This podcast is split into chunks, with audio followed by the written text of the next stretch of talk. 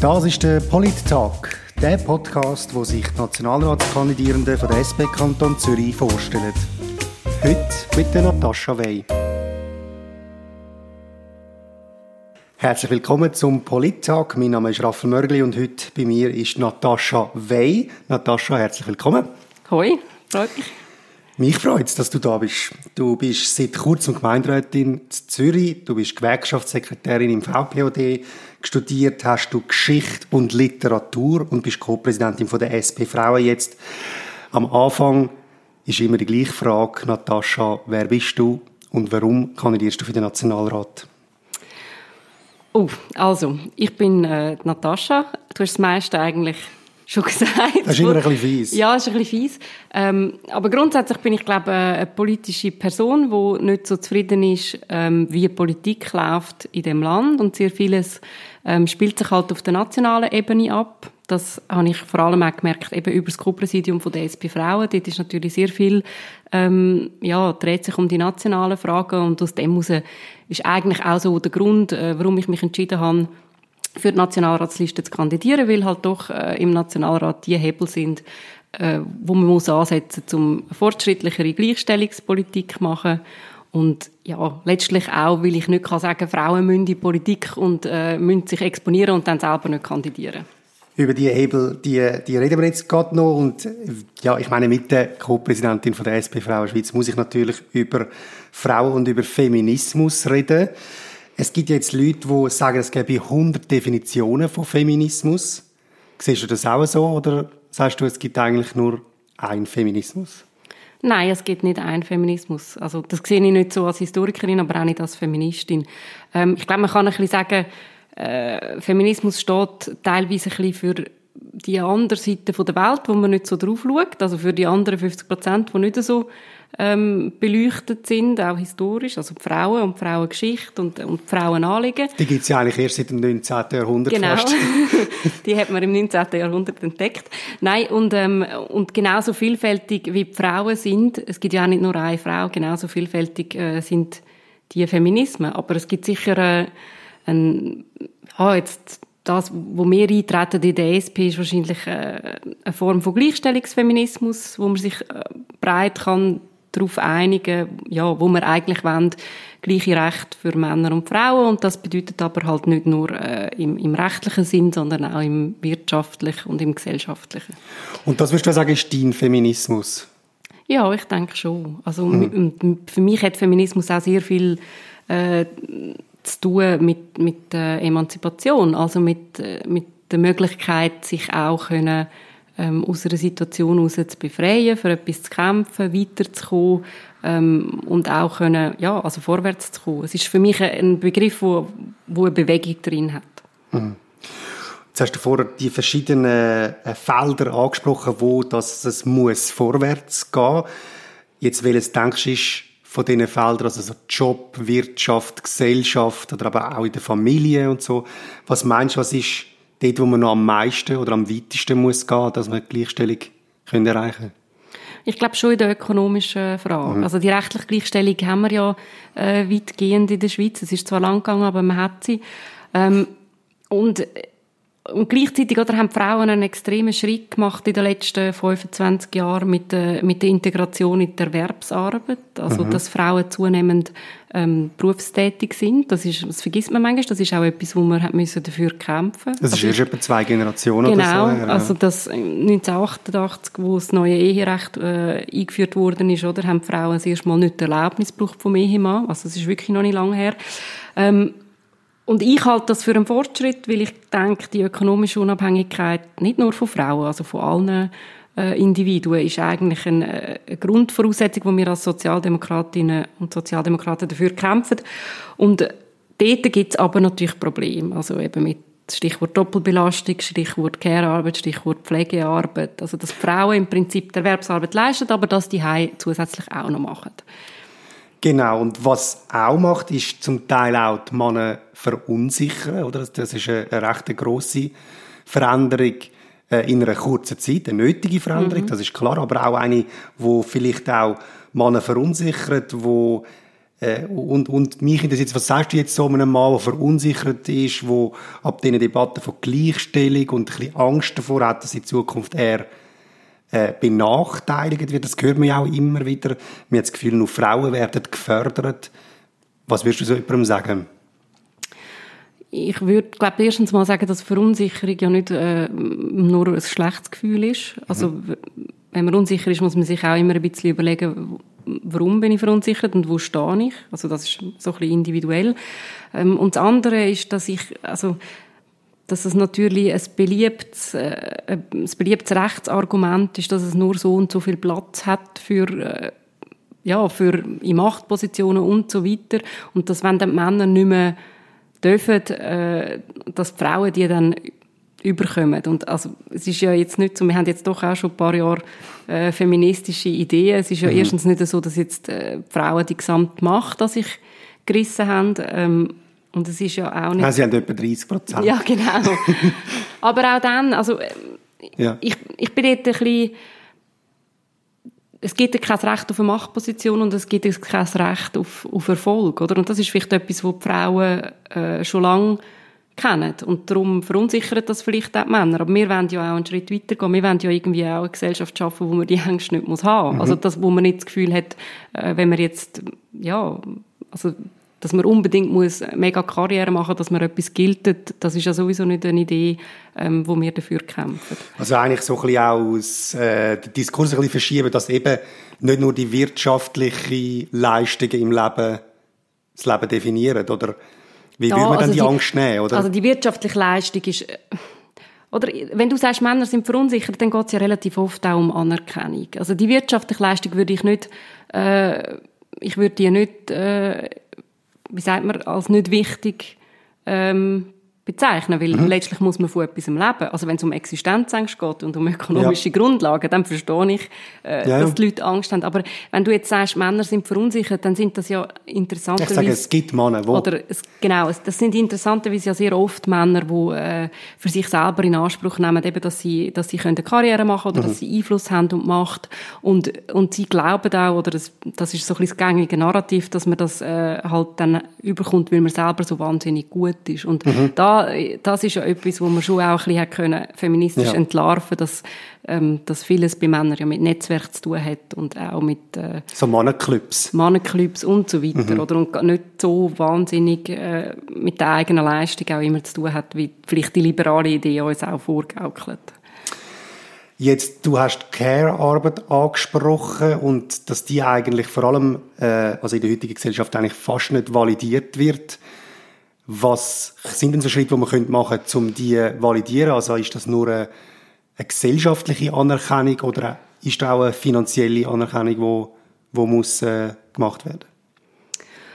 Ja, also es ist eine finanzielle Anerkennung, ist ein bisschen die Frage, wo man sie leistet. Oder? Es gibt da verschiedene Ansätze von, von Feministinnen, die wollen, wie die Care-Arbeit entschädigt wird. Ich glaube, die grösste, das grösste Problem ist, wenn Frauen Kinder bekommen, äh, reduzieren sie im Schnitt einen Tag pro Woche ihr Erwerbspensum. Mhm. Und das heißt natürlich, äh, sie haben weniger Einkommen und das heißt, das äh, macht sie ein Stück weit sehr abhängig von ihrer Beziehung. Und das hat natürlich dann Langzeitfolgen. Ähm, das heißt, sie haben tiefere Renten, vor allem in der zweiten Säule. Und, ähm, ja, und sind halt einfach, äh, also Mutterschaft ist nach wie vor ein Armutsrisiko.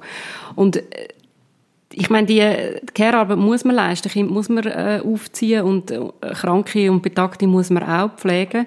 Und ich persönlich würde mich jetzt glaube einsetzen für ein System, äh, wo man das auch kollektiviert. Also das heißt, wo man wirklich Kinderbetreuung auch gratis macht, dass man äh, dass man Kinder auch kann in die Krippe geben und dass aber nicht das gesamte äh, Einkommen dann drauf geht. Das Gleiche gilt für ältere äh, Menschen auch, dass Pflegeheime erschwinglich sind. Also, dass man das eben auch ein bisschen rausholt aus der Familie mhm. und auch vielleicht, äh, ja. Gesamtgesellschaftlich das ein bisschen angeht. Genau. Gut, jetzt äh, möchte ich dich noch ein bisschen auf einer persönlichen Ebene kennenlernen. Jetzt haben wir über Inhalt geredet. jetzt reden wir über Person und ich habe ein paar Sätze mitgebracht, die du kannst vervollständigen. Gut. Zuletzt so richtig hässig gemacht hat mich. Ähm, das ist noch nicht lange her. Äh, das war, wo ich, äh, ich bin jetzt frisch Mutter geworden und wo ich das erste Mal mit dem Kinderwagen äh, durch die Stadt durchgelaufen bin, Zürich. respektive gefahren, genau, Zürich. Ähm, und ich gemerkt habe, wie schwierig das ist, weil einfach äh, sehr wenig Niederflurtrams rum sind und ich dann gedacht habe, ähm, das ist auch ein bisschen ignorant von mir, wie es eigentlich Menschen mit Behinderung muss gehen in dieser Stadt, ähm, weil es ist eigentlich fast unmöglich und ich bin wirklich unhässig geworden. Etwas, was ich gerne perfekt würde können, ist Skispringen. Das wichtigste politische Thema von unserer Zeit ist äh, Gleichstellung. Wenn ich einen Entscheid könnte undemokratisch durchboxen, dann wäre das? Äh, gratis Krippe. Gut. Du bist im Kanton Aargau aufgewachsen. Äh, bist du schon von Anfang an ein politisch denkender Mensch gewesen oder hat das irgendwann erst angefangen oder hat es vielleicht auch ein Ereignis gegeben, wo du denkst, so jetzt? Mm, ich bin immer schon ein politisch denkender Mensch gewesen, ähm, aber ich bin nicht, äh, ich bin nicht es hat kein Uso gegeben, zum Beispiel, dort, wo ich mhm. aufgewachsen bin. Heute wäre das wahrscheinlich anders. Ähm, ich habe aber letzte ist mir in den Sinn gekommen, dass mein allererster Leserbrief, den ich geschrieben habe, äh, im, im Dorf war, äh, weil dort ist es noch um die Diskussion gegangen, also im Dorf, wo ich aufgewachsen bin, äh, ob man Kind darf in Krippe geben oder nicht. Ja. Und mein erster Leserbrief war, äh, dass ich nicht in einer Welt aufwachsen wo man das den Leuten vorschreibt, was sie mit ihren Kindern Oha. machen. Also in dem Sinne war es politisch, gewesen, aber auch dort schon irgendwie feministisch. Mhm. Und wann bist du dann in die SP eingetreten? Und warum? Hm, das ist noch nicht so elend lang her. Es war, glaube ich, 2013. Ähm, ja, es ist, also, weil ich einfach irgendwie gemerkt habe, dass Politik der Hebel ist, wo man wirklich Sachen kann verändern kann. Ich habe vorher, ich habe äh, noch bei der Schweizerischen Gemeinnützigen Gesellschaft geschafft und bin äh, so ein bisschen in dem NGO-Kuchen äh, ja. unterwegs gewesen und habe auch viel so Stiftungen kennengelernt. Und ich habe immer gefunden, das ist so, äh, Pflasterli-Politik. Also man gibt noch ein bisschen Geld für um irgendwie etwas heilen. Und ich habe aber irgendwie das Bedürfnis gehabt, dass man ja müsste schon mal die Voraussetzungen so machen von dieser Gesellschaft, dass man eigentlich gar keine gemeinnützige Stiftungen mehr braucht. So. Gut, jetzt äh, kommen wir noch zum schwierigsten Teil des Gesprächs, und zwar zu den Ja-Nein-Fragen. Es ist schwierig, aber bitte nur Ja oder Nein. Gut. Sollte die Schweiz der EU beitreten? Ja. Willst du einen Impfzwang? Ja. Sollen wir 5G-Technologie ausbauen? Ja. Muss die Armee abgeschafft werden? Ja. Bist du für die Überwindung vom Kapitalismus? Ja. Sollen wir religiöse Dispensen vom Unterricht erlauben? Nein. Sollen wir Burkas verbieten? Nein. Sollen wir alle Drogen legalisieren? Nein. Sehr gut, das wäre es auch schon gewesen. Und, und wir würden jetzt wieder ein bisschen auf die inhaltliche, oder willst du vielleicht zu der ein Ja, Nein-Frage noch etwas sagen, was ganz schwierig ist? Also, ja, das mit der religiösen Dispense, mhm. das, ich finde, es muss einfach das Gleiche für alle gelten, sagen wir es so. Wenn's, ich weiß jetzt gerade nicht, was Norm ist. Oder wenn es für also du darfst, du darfst, also soweit ich informiert ist, darfst du, wenn du einen höheren religiösen Viertel hast, darfst du frei nehmen, ja. Ja, und wenn das für alle, ich glaube, es ist auch so jetzt schon im Gesetz. Mhm. Und dann äh, ist es okay. Also finde mhm. ich. Aber grundsätzlich bin ich, habe lieber eine Trennung von Religion und äh, Staat, so. Mhm. Jetzt du schreibst auf deiner Webseite über die zunehmende BWLisierung von der Schweiz. Mhm. Jetzt erklär doch kurz, was du damit meinst. Ah, okay. Ja, das ist, das ist eine Realität, die ich einfach als Gewerkschaftssekretärin äh, viel erlebe. Also ich bin ja unter anderem zuständig für die Hauswerte, was eine Gruppe ist, die ich sehr schätze übrigens. Das sind auch Menschen, die einen extrem wichtigen Job machen. Und ähm, das, es ist einfach so ein eine Tendenz feststellbar, dass man äh, also die Hauswerke kommen und sagen, früher habe ich in einem Schulhaus Schrauben ersetzen und heute muss ich fünf Formulare ausfüllen, bevor ich die Schrauben kann bestellen. Und das sind sehr oft Prozesse, die wahnsinnig kompliziert werden, die dann auch mit Qualitätsmanagement zu tun haben und so weiter und so fort. Ähm, und wo ich aber finde, wo man von links auch mal wieder ein bisschen kritisch anschauen Also wir sagen immer, oder uns wird immer vorgeworfen, wir produzieren Bürokratie. Mhm. Das hängt, hat ein bisschen mit Professionalisierung auch, hängt das zusammen, wo ja sicher eine gute Entwicklung ist, je nachdem.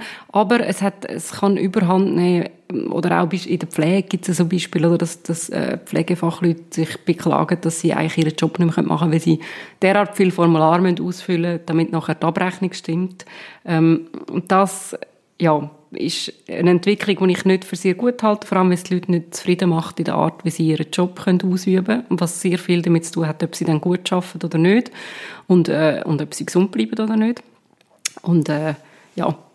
Und was, äh, was könnte man da machen? Also du wirst ja jetzt, wenn alles super läuft für dich Nationalrätin, du kandidierst für den Nationalrat, was kann man als Nationalrätin da dagegen machen? Also Bürokratie wird ja immer wieder äh, so ein bisschen als Monster von der Demokratie äh, angezogen. Oder also wie kann man da irgendwie etwas machen, dass das abnimmt? Ich glaube, ich habe jetzt das auch noch nicht alles fertig gedacht, aber ich denke, man muss den Leuten, oder man muss wieder ein bisschen äh, davon wegkommen, es braucht das Vertrauen, wenn es um Budgets geht. Das heißt, und das ist, das ist natürlich eine Gratwanderung, oder? Es sind oftmals Staatsgelder und wir wollen, dass die richtig eingesetzt werden. Und gleichzeitig kann es nicht sein, dass Kontrolle, äh, dass das Geld richtig eingesetzt wird, am Schluss irgendwie mehr kostet das Geld, mhm. wo man verteilt. Jetzt so ein bisschen äh, blöd gesagt. Und ich glaube, es braucht, also, ja, es muss für gewisse Bereiche halt einfach auch eine Autonomie geben. Ähm, also ich sehe es jetzt mehr aus der Perspektive... Also mehr Freiheit, weniger Staat. Eine Art, also mehr Autonomie für die Leute in ihren Jobs, ja. oder? Also dass sie einfach, dass man den Menschen vertraut, dass sie die Jobs, die sie gelernt haben, schon gut machen. Also das ist einfach meine mhm. Erfahrung mhm. als Gewerkschaftssekretärin. Ein Hauswart weiß, was er muss machen, man kann ihm vertrauen, äh, dass er das richtig macht und man muss ihn nicht ähm, strangulieren mit irgendwie Personalgesprächen, die er alle zwei Monate muss haben und eben äh, unnötige Formulare, die muss ausfüllen muss, die ihn eigentlich nur behindert, daran die Arbeit zu machen, für die er angestellt wäre. Du sagst ja, als Gewerkschaftssekretärin setzt du dich äh, auch als, für einen guten Service Public ein. Ja. Wie, was hat das denn mit dem Service Public zu tun? Man denkt dann immer an Tram und, und an das SRG. Also was hat das mit der Gewerkschaftssekretärin zu tun? Ja gut, der, VPD ist die äh, Gewerkschaft, wo, also wo ich dafür arbeite, wo der Service Public oder einen Großteil vom Service Public organisiert. Du hast jetzt genau das gesagt, was man unter Service Public versteht, nämlich äh, also oder was man gemeinhin versteht. Mhm. Das sind irgendwie Trams und das Fernsehen, aber auch ähm, auch eine gute Gesundheitsversorgung wäre ein guter Service Public. Also das sind eigentlich Grunddienstleistungen, wo der Staat ähm, leistet und wo, wo wir davon profitieren und, und sie uns auch davon schützen, dass wir sie selber müssen finanzieren es ist Oder auch der Ort, wo unsere Steuergelder eingesetzt werden. Das ist natürlich in ähm, Bereich wie im Gesundheitsbereich ist das schwieriger teilweise, weil einerseits weil es eine Wachstumsbranche ist, also es wird immer teurer und wir sind in einer Zeit, wo vor allem die rechte Ratshälfte ja eher will sparen. Mhm. Aber ähm, dass Gesundheitsversorgung teurer wird, hängt ja auch damit zusammen, dass es uns besser geht und dass wir mehr Möglichkeiten haben. Das ist auch eine Frage von, wem wir uns das leisten. Und im Moment läuft es halt einfach ein bisschen so, ähm, dass wir nicht genug Geld auch will, äh, in diesen Bereich äh, sprechen und das wird dann sehr oft halt auch auf dem Rücken vom Personal ausgetragen. Also, wo dann du wieder siehst als Natürlich, ja, wo dann irgendwie die Leute äh, einfach mit zu wenig Personal die gleiche Arbeit müssen leisten wo abgebaut wird und letztlich hat das ja, also ich wette, wenn ich mal im Pflegefall bin, wette ich lieber von jemandem gepflegt werden, der einen guten Lohn hat und zufrieden ist und genug Zeit hat, wie wo unter Stress ist. Oder ähm, einem Roboter. Oder einem Roboter, genau. Gut. Wir sind am Ende vom Gespräch. Vielen Dank, äh, Natascha. Es hat mich gefreut, dass du da bist. Danke vielmals. Und, äh, ja, gerne. Und ich wünsche natürlich alles Gute im Wahlkampf. Merci. Und dann viel Erfolg am 20. Oktober. Wenn Sie, liebe Zuhörerinnen und Zuhörer, noch mehr wollen von der Natascha Wey erfahren oder Sie wollen im Wahlkampf unterstützen, dann können Sie auf ihre Webseite gehen, www.nataschawey.ch. Das war es vom Polittag. Das war mein letztes Gespräch. Es bleibt mir nur noch einmal Danke zu sagen an allen Gästen fürs Gespräch und Ihnen, liebe Zuhörerinnen und Zuhörer, Danke zu sagen fürs Interesse. Und noch ganz zum Schluss, gehen Sie wählen. Am 20. Oktober sind Wahlen. Wenn Sie können wählen, gehen Sie. Es ist wichtig. Und ich glaube, das sind Sie sich auch schuldig.